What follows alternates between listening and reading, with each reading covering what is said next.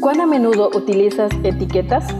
En la actualidad, el concepto etiqueta ha ganado un espacio significativo en todas las áreas de la vida.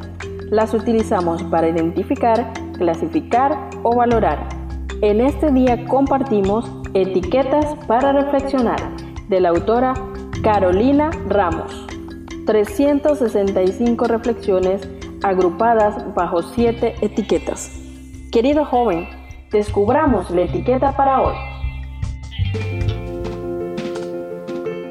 Bienvenidos a una emisión más de Etiquetas para Reflexionar.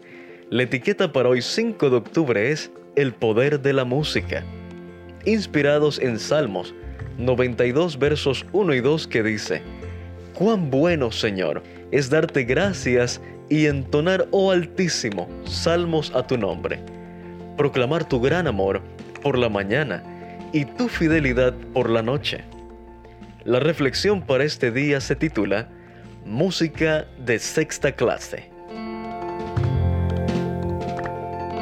El gran y perspicaz escritor británico C.S. Lewis se hizo famoso, entre otras obras, por las crónicas de Narnia y sus ensayos apologéticos sobre el cristianismo.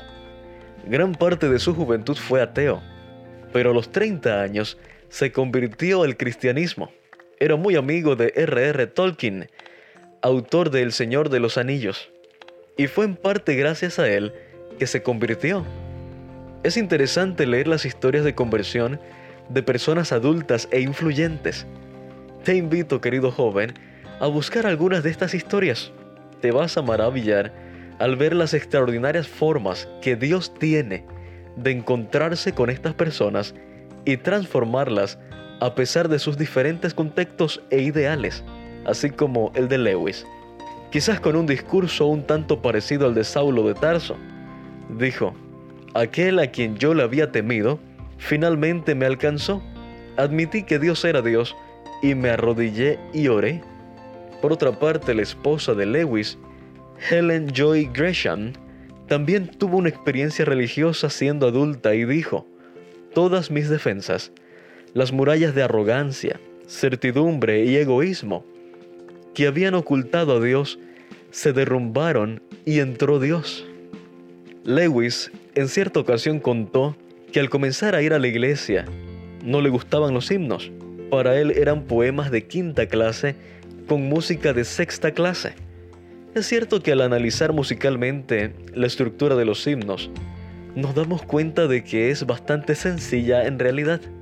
Sin embargo, notamos, como él también notó, que más allá de la estructura, se cantan con devoción y nos conmueven por sus mensajes y la forma en que nos identificamos con las vivencias y la adoración de ellos descritas.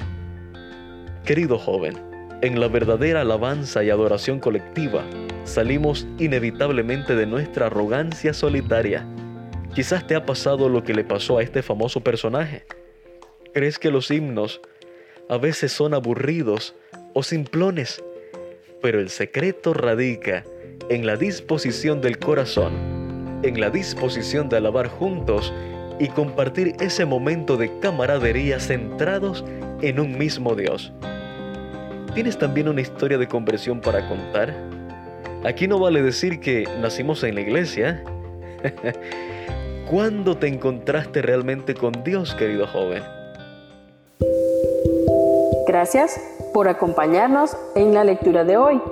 Esperamos que esta etiqueta te motive a caminar cada día con Dios. Te esperamos en nuestro próximo programa.